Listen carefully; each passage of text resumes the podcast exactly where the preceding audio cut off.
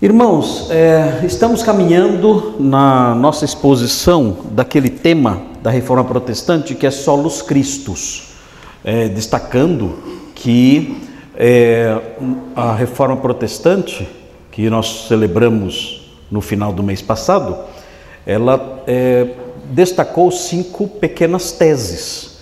A primeira é, é, tese que nós vimos, os irmãos olharam aí, os irmãos viram é, ao longo do nosso estudo, a primeira tese foi sola escritura. A única fonte de autoridade em termos de fé, em termos de doutrina e em termos de prática cristã é a escritura. Então, como é que nós definimos uma doutrina boa ou má?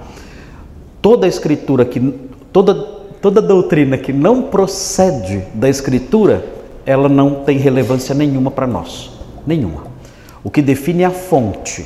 Então, se surge alguém dizendo, olha, é, eu conheci um profeta ou uma profetisa e essa profeta, essa profetisa ou esse profeta disse tal coisa. Isso para nós não tem relevância nenhuma, zero, nada, não vale nada. Ah, alguém diz, olha, eu tive um sonho e Deus me revelou nesse sonho que as coisas são assim, assim, assim, que esse é o modo de agir, de viver. Isso para nós não tem relevância nenhuma, zero, nada. Não, mas a pessoa que sonhou, a pessoa que falou, a pessoa muito íntegra, a pessoa muito reta, isso não valida em absolutamente nada, nada aquilo que a pessoa traz como revelação de Deus, nada. Então, para nós que somos é, cristãos, nós entendemos que a única fonte de autoridade é a Escritura. Por quê? Porque a própria Escritura fala de si mesma. Ela fala: olha, é, é, toda a Escritura é soprada por Deus. Na verdade, esse versículo traz um verbo que é um, um adjetivo, um adjetivo soprada, um adjetivo que nós não temos na língua portuguesa. Esse adjetivo que nós não temos na língua portuguesa, se nós formos tentar traduzir, significa literalmente teossoprada. Seria, seria, seria a tradução a mais próxima possível do termo grego, que é teopneustos. Toda a escritura é teossoprada, mas não tem no português essa palavra, eu que inventei. Eu inventei agora isso aqui. Né? É teo, o que é teossoprada? Que Deus soprou. O que significa isso? Significa que a, a escritura saiu da boca dele. Então a escritura é como se fosse Deus mesmo falando diretamente. Então nós só acolhemos doutrinas que procedem da Escritura. É claro que tem gente que pega a Escritura e distorce tudo para dizer o que a Escritura quer. Mas quando nós olhamos para a Escritura com honestidade, ouvindo a intenção autoral, considerando a intenção autoral, o sentido normal das palavras, a gramática comum do texto, e nós extraímos desse ensino, desses textos ensinos, então estamos seguros. Olha, esse ensino brota da Escritura, consequentemente, brota da boca de Deus. Podemos seguir tranquilos. Agora, outras fontes para nós não valem nada. Então, ah, fulano falou, olha isso, não, me interessa. É invenção, isso não tem valor nenhum, isso só pode trazer prejuízo. A partir da Escritura aprendemos que a salvação é sola gracia. O que significa isso?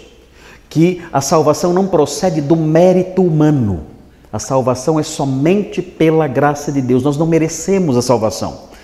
Ela, ela nos é dada gratuitamente. Como? Como ela nos é dada, nos é dada gratuitamente? Resposta: sola fide, somente pela fé. A pessoa crê em Cristo, então quando ela crê em Cristo, Deus gratuitamente lhe dá a justificação. Mas essa fé é fé em quê? É fé em Deus, é fé na igreja, é fé em quê? Nós aprendemos na Escritura, é fé somente em Cristo. Então, no final disso tudo, desse processo todo em que a pessoa crê em Cristo, eh, com base na Escritura, e ela é salva pela fé e porque Deus lhe, dá, lhe concede gratuitamente a salvação, nós aprendemos no final que a glória é somente de Deus. E aí vem o sole deu glória. Então, é, esse é, essas são as, as, as cinco solas, ou os cinco solas que foram ensinados na reforma protestante e que são fundamentados todos eles na Bíblia. Nós começamos a falar sobre solos cristos. E falando sobre solos cristos, nós falamos que é, é, Cristo, como único mediador, ele ocupa três funções. É o munus, nós chamamos, de, chamamos era chamado né, na época, de munus triplex, o ofício tríplice. E qual é o ofício tríplice? O que abrange o ofício tríplice? Cristo é profeta, sacerdote e rei. E, e esse munus triplex aponta para o fato é, de que nós precisamos de um profeta, de que nós precisamos de um sacerdote e, e de que nós precisamos de um rei. Então nós temos aprendido isso. Nós estamos agora olhando para Cristo como profeta. Começamos na semana passada. E agora, hoje, vamos caminhar mais um pouquinho sobre isso aí. Tem aí um slide aí. O slide é o slide número 30. Aí, slide 30. Estamos vendo, começamos a ver na semana passada. E aí está. É, e paramos aqui, estudando Cristo como mediador. É assim, é solos Cristos. Esse solos Cristo se relaciona a Cristo como único mediador entre Deus e os homens. Nós não cremos na mediação de outras entidades, de anjos, de santos, de Maria. Nós não cremos na mediação dessas, desses, desses personagens. Nós respeitamos, cremos que os anjos de Deus são anjos santos, que, que, que ministram aqueles que hão de herdar a salvação. Nós cremos que os personagens é, históricos, Homens de Deus do passado são importantes pelo seu testemunho, pela sua vida, pelos seus ensinos, desde que fundamentados na Escritura, e gostamos de estudar a vida desses homens, somos é, edificados pelo estudo desse, da vida desses homens e de outros aí mais modernos, mas nós não cremos que eles tenham a função de mediadores entre nós e Deus.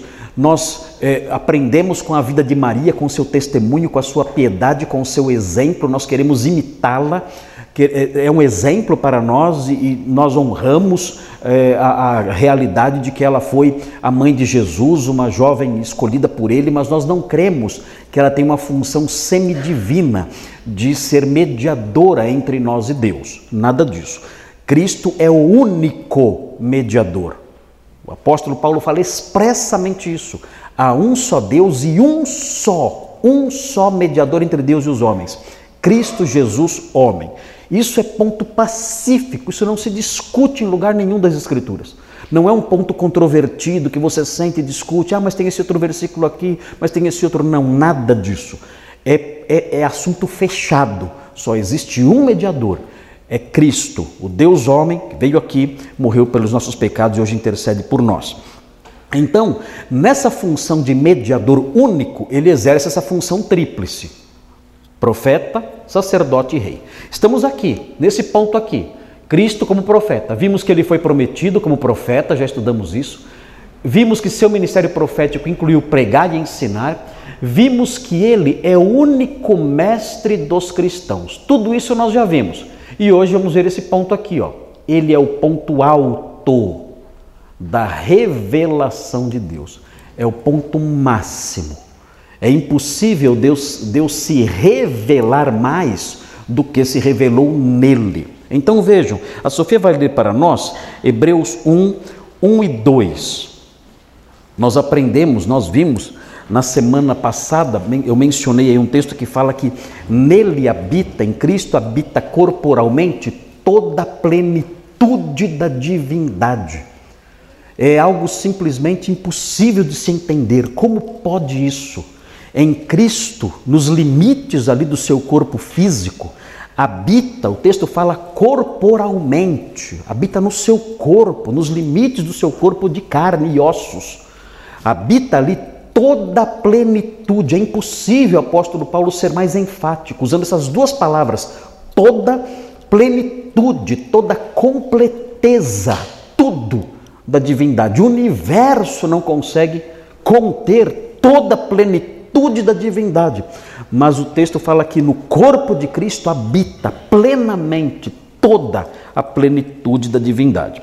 Agora vejam, aqui o ponto alto da revelação divina em Hebreus 1, 1 e 2. Sofia, leia para nós, por favor, Hebreus 1, 1 e 2. Vejam aí, olha o processo aí que é descrito aí.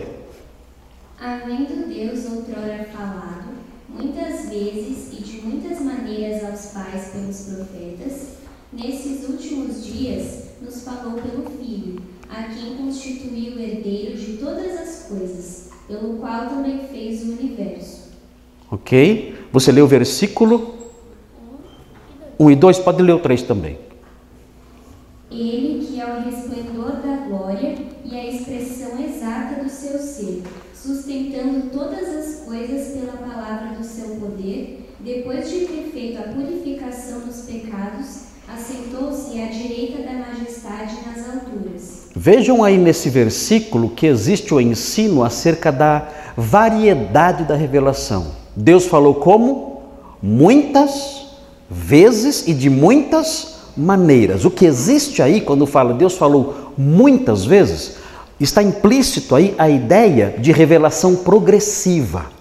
Porque Deus falou muitas vezes, mas ele não falou a mesma coisa. Não é que nem a mãe da gente que fala a mesma coisa sempre. Né? Olha, pega o guarda-chuva para sair de casa. Né? Cuidado para atravessar a rua. Não é isso. Né? Deus, ele foi falando muitas vezes, falando coisas diferentes. Ou seja, a revelação foi progressiva.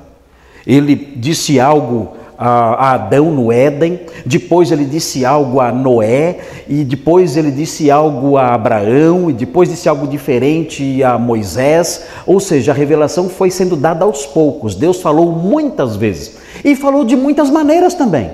Como ele falou? Ele falou em sonhos, ele falou em teofanias. O que são teofanias? São manifestações de Deus de forma visível. Então ele apareceu para Moisés na sarça ardente. Isso é uma teofania. Ele apareceu, é, é, fania, é, manifestação. Uma teofania, a manifestação de Deus ao tempo do Antigo Testamento. Não, não se usa a palavra teofania para, Novo Testamento. Geralmente não se usa. Então, a, a sarça de Moisés ali é um exemplo clássico. Deus se manifestou ali naquele momento no deserto de forma visível, de forma audível. Então ele foi falando de muitas vezes e de muitas maneiras.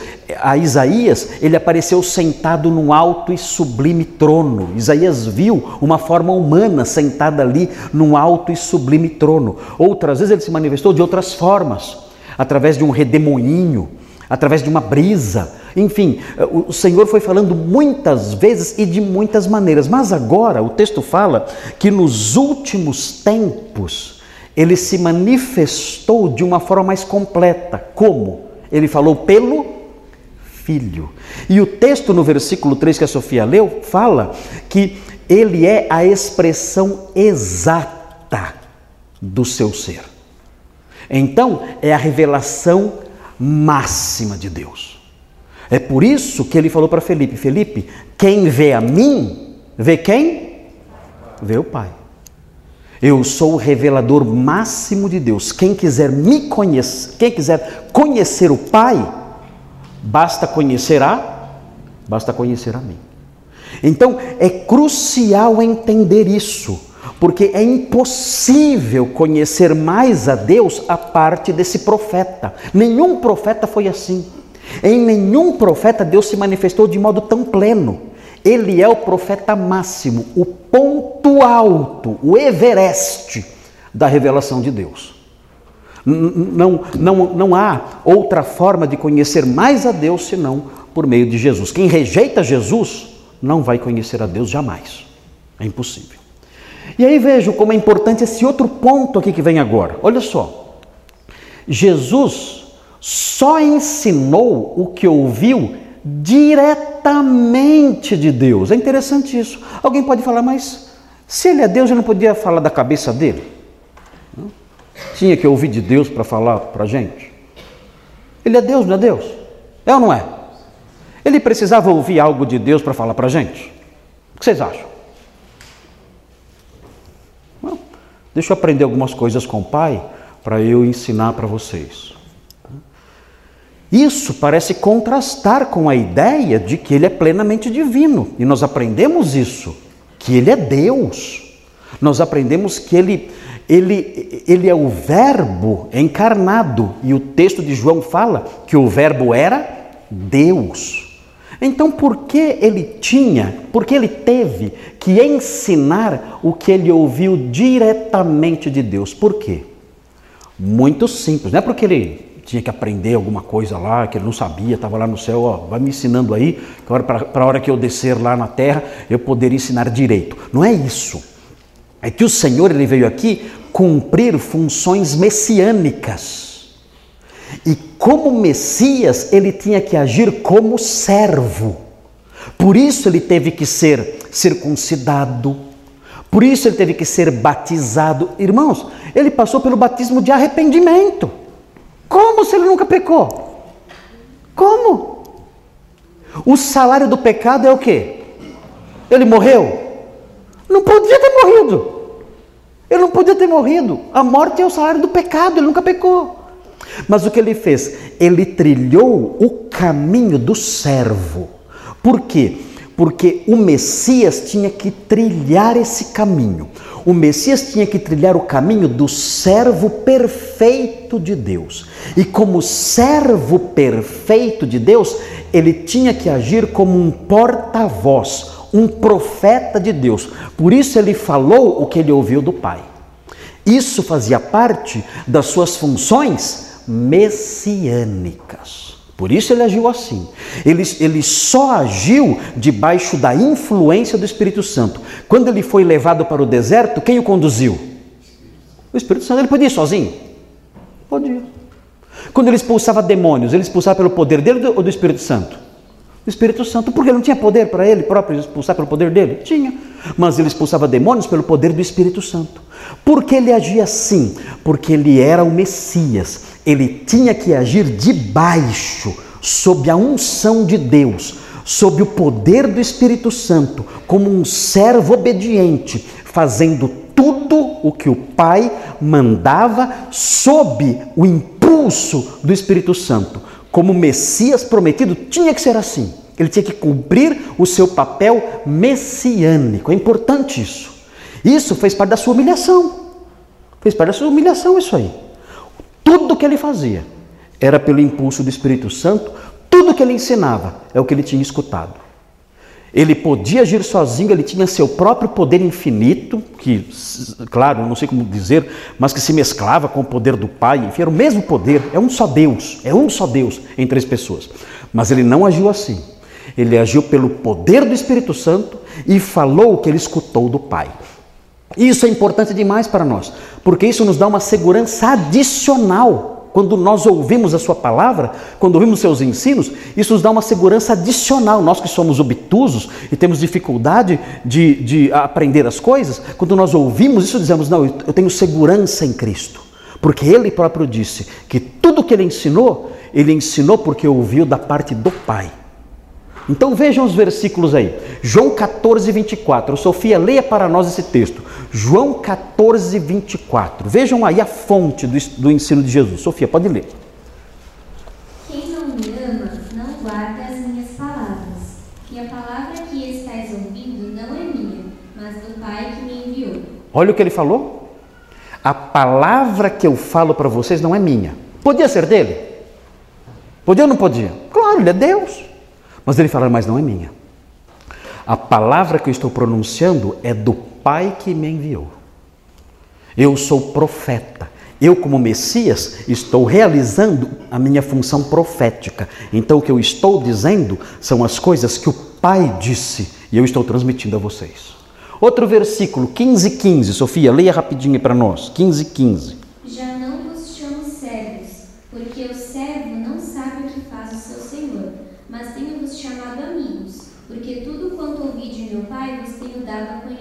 Olha aí, de novo.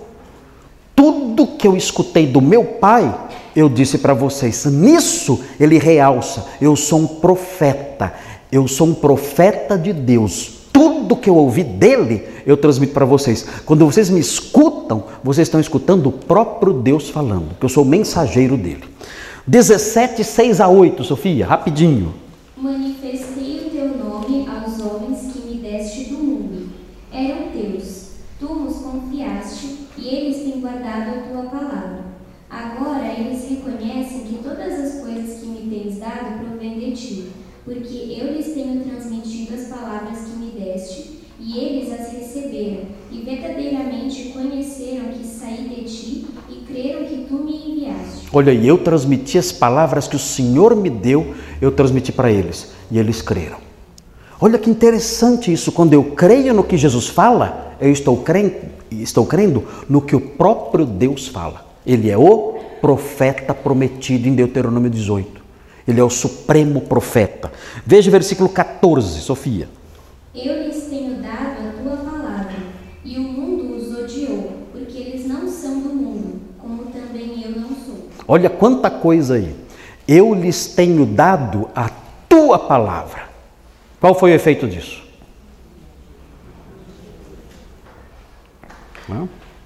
Esse é o efeito.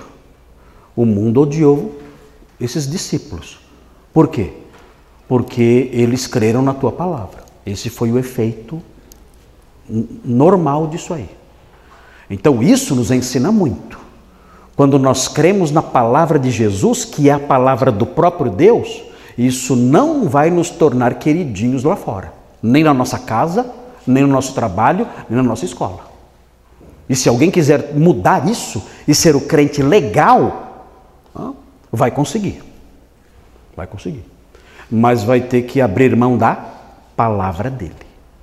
Vai ter que negligenciar a palavra dele, vai ter que virar as costas para a palavra dele e vai ter sucesso. Aí sim o mundo vai gostar muito de você, vai falar que você é um crente diferente e super legal, com a cabeça mais aberta. É o que o mundo vai falar de você. Palmas para você. Palmas. Você é um crente diferente, você não é bitolado, você não é radical, você não é fundamentalista, você tem a mente aberta, o mundo adora você. Parabéns, parabéns. É isso. Triste, né? Tá assim disso, tá assim. Aqui nós aprendemos, olha, o Senhor deu a sua palavra a eles por meio do ministério de Jesus. Mas em face disso, o mundo os odiou. Esse foi o efeito. É isso que podemos esperar. E o versículo 26, pode ler, Sofia, 26. Eu lhes fiz conhecer o teu nome e ainda o farei conhecer, a fim de que o amor com que me amaste esteja neles e eu neles esteja. Uhum, eu fiz conhecer o seu nome e ainda o farei conhecer. Por quê? Porque o Senhor Jesus ele continuaria no seu trabalho de revelação do Pai é, é, por meio do Espírito Santo nos anos subsequentes, ok? Então aqui nós temos isso.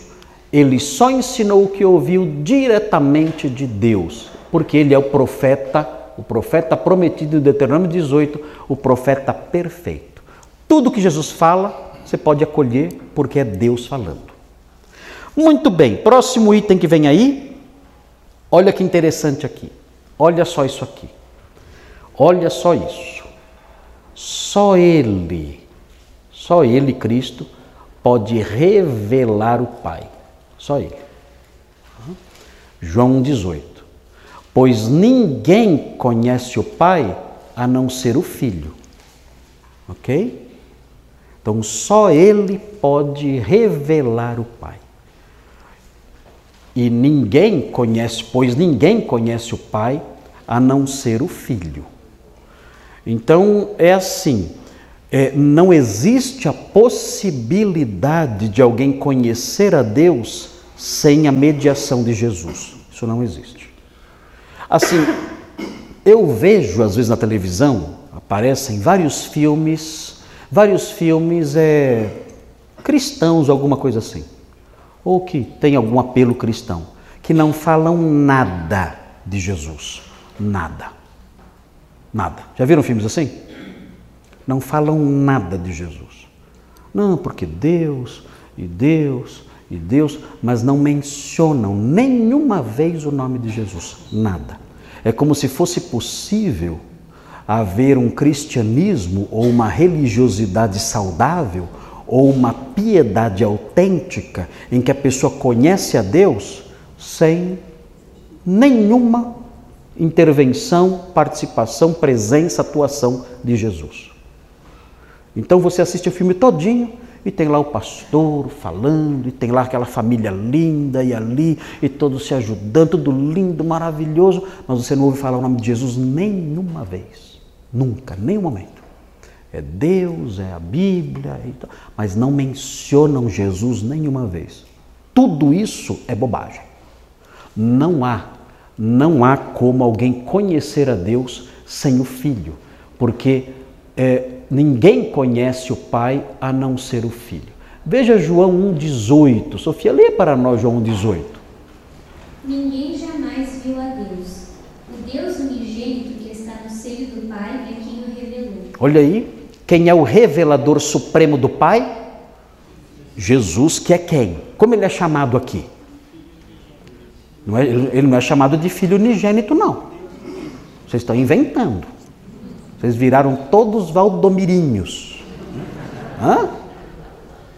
O que está escrito aí? O Deus unigênito, o Deus unigênito que está no seio do Pai é quem o revelou. Existe contradição nessa, nessa expressão? Existe, né? Deus fala que ele é Deus e fala que ele é unigênito. O que é unigênito? É único gerado. Não é contraditório? Deus, o único Deus gerado. Deus é gerado? Então, como pode Deus unigênito? Como é que pode isso?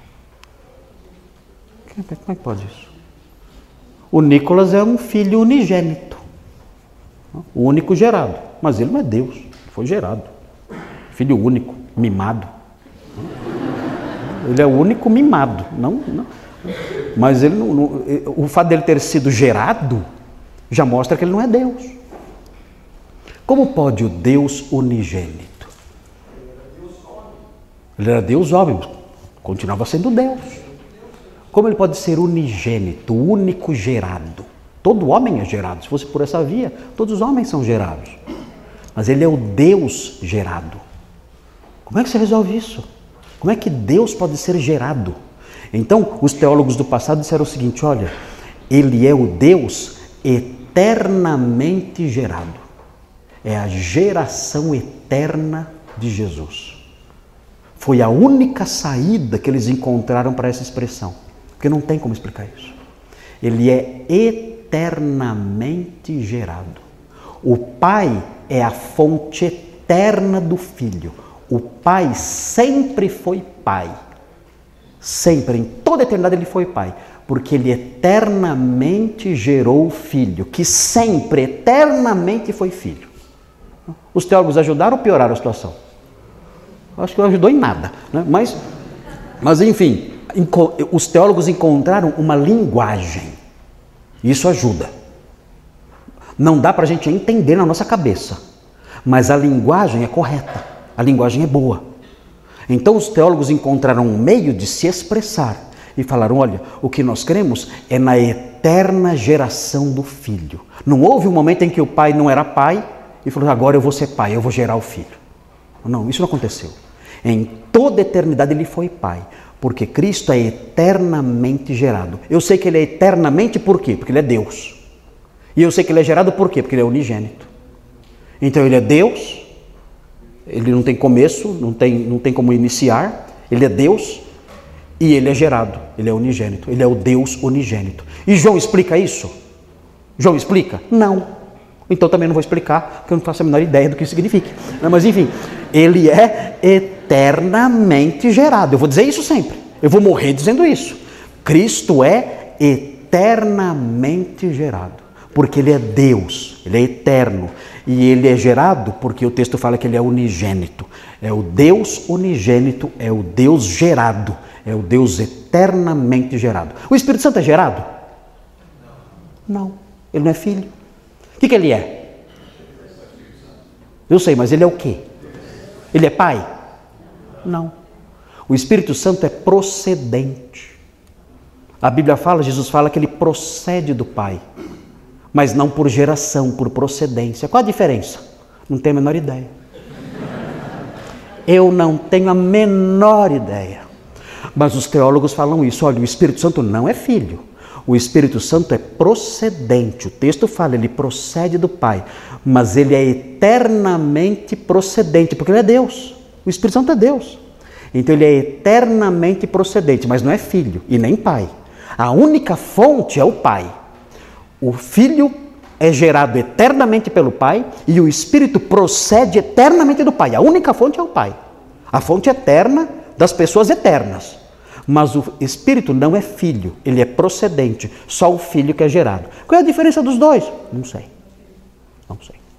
Não faço a menor ideia. É a, é a linguagem. A linguagem bíblica é essa. A Bíblia explica? A Bíblia explica? Não, não explica. Então o que nós fazemos? Nós só pronunciamos essas verdades, mas nós não conseguimos entender isso. Isso é acima da nossa cabeça. Nossa cabeça tem o quê? 3 quilos? Aqui não cabe isso. Não dá para entender isso aí. Ele é Cristo é Deus eternamente gerado. E o Espírito Santo é Deus eternamente procedente. Ambos do Pai, eternamente. É, isso é a trindade. A gente chama isso de relações intratrinitárias. Não dá para você entender isso porque isso não é revelado plenamente. São relações dentro da trindade. Você não consegue entender isso plenamente. Mas isso faz com que nós nos humilhemos e digamos: Senhor, eu não entendo nada. Eu não entendo nada. Tira de mim o orgulho, tira de mim qualquer senso de grandeza, faça com que eu entenda a minha pequenez e me curve diante da sua grandeza. Porque o Senhor é, o Senhor é simplesmente inexplicável, maravilhoso demais. Muito bem.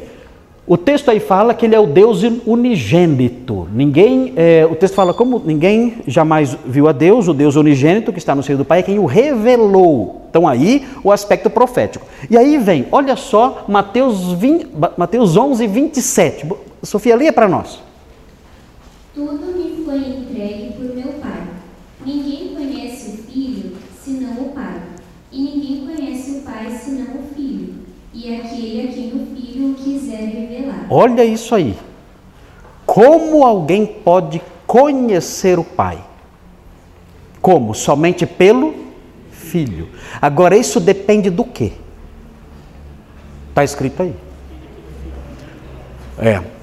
O filho tem, o filho só revela o pai àqueles a quem ele quer.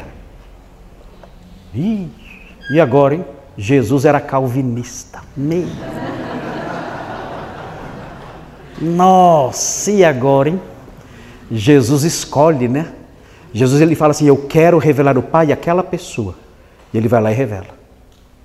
Eu quero revelar o Pai àquela pessoa. Ele vai lá e revela.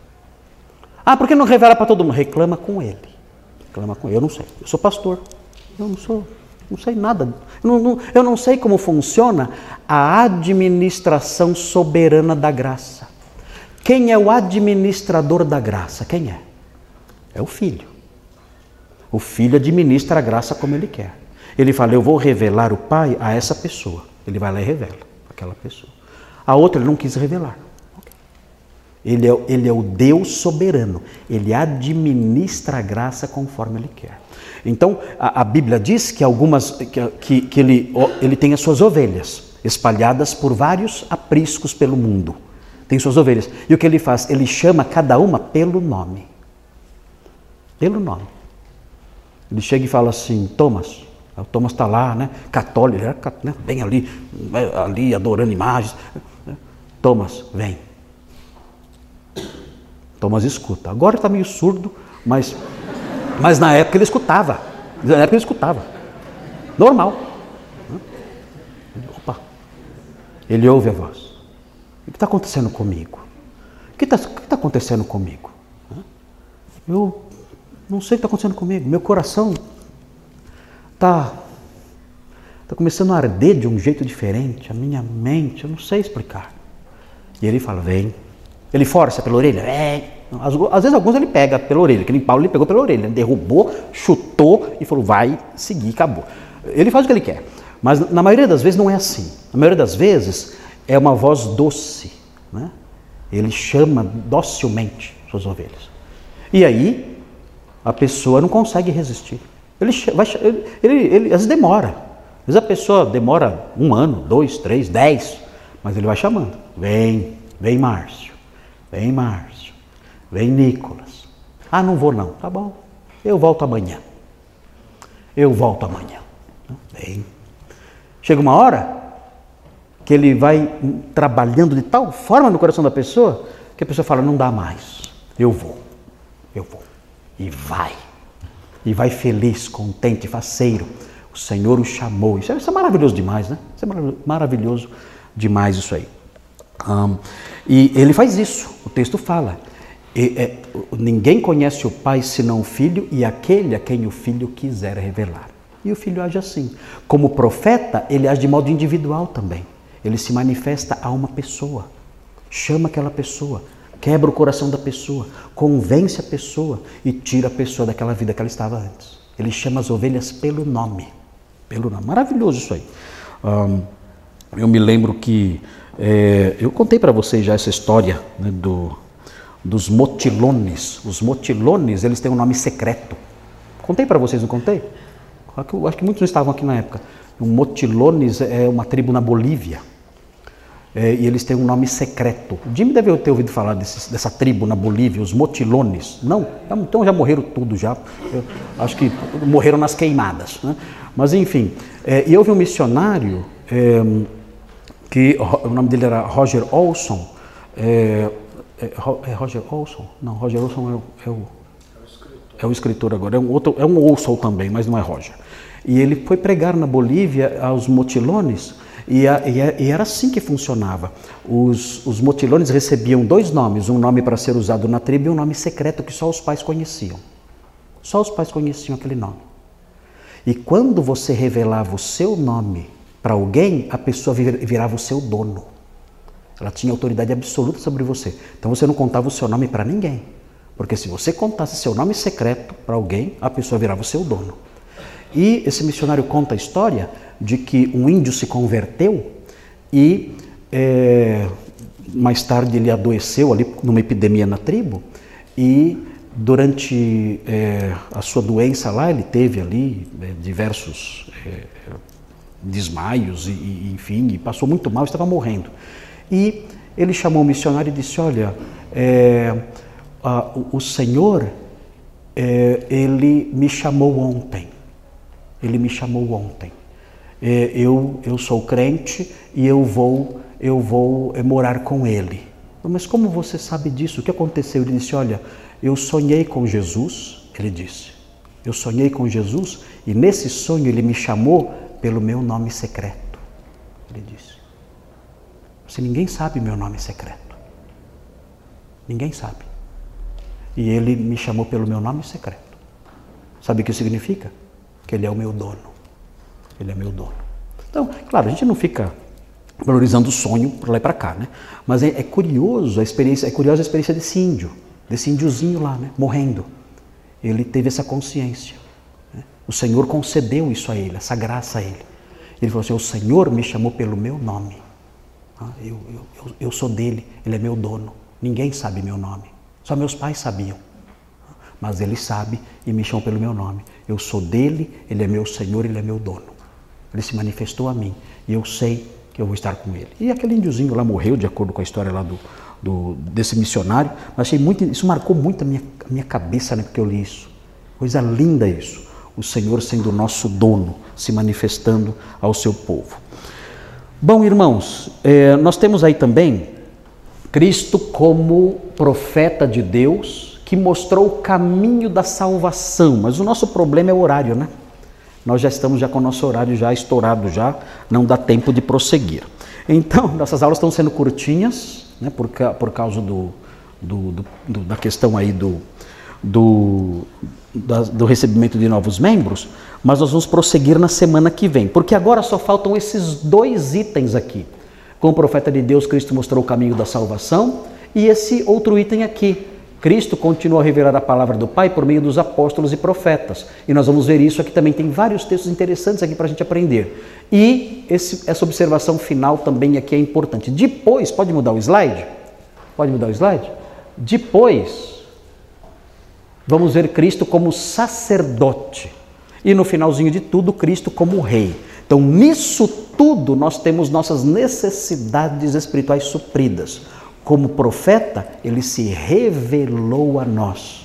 Como profeta, ele nos chamou e revelou o Pai a nós individualmente. E como profeta, ele nos ensina. Então, nós vamos ver o restante disso na próxima semana.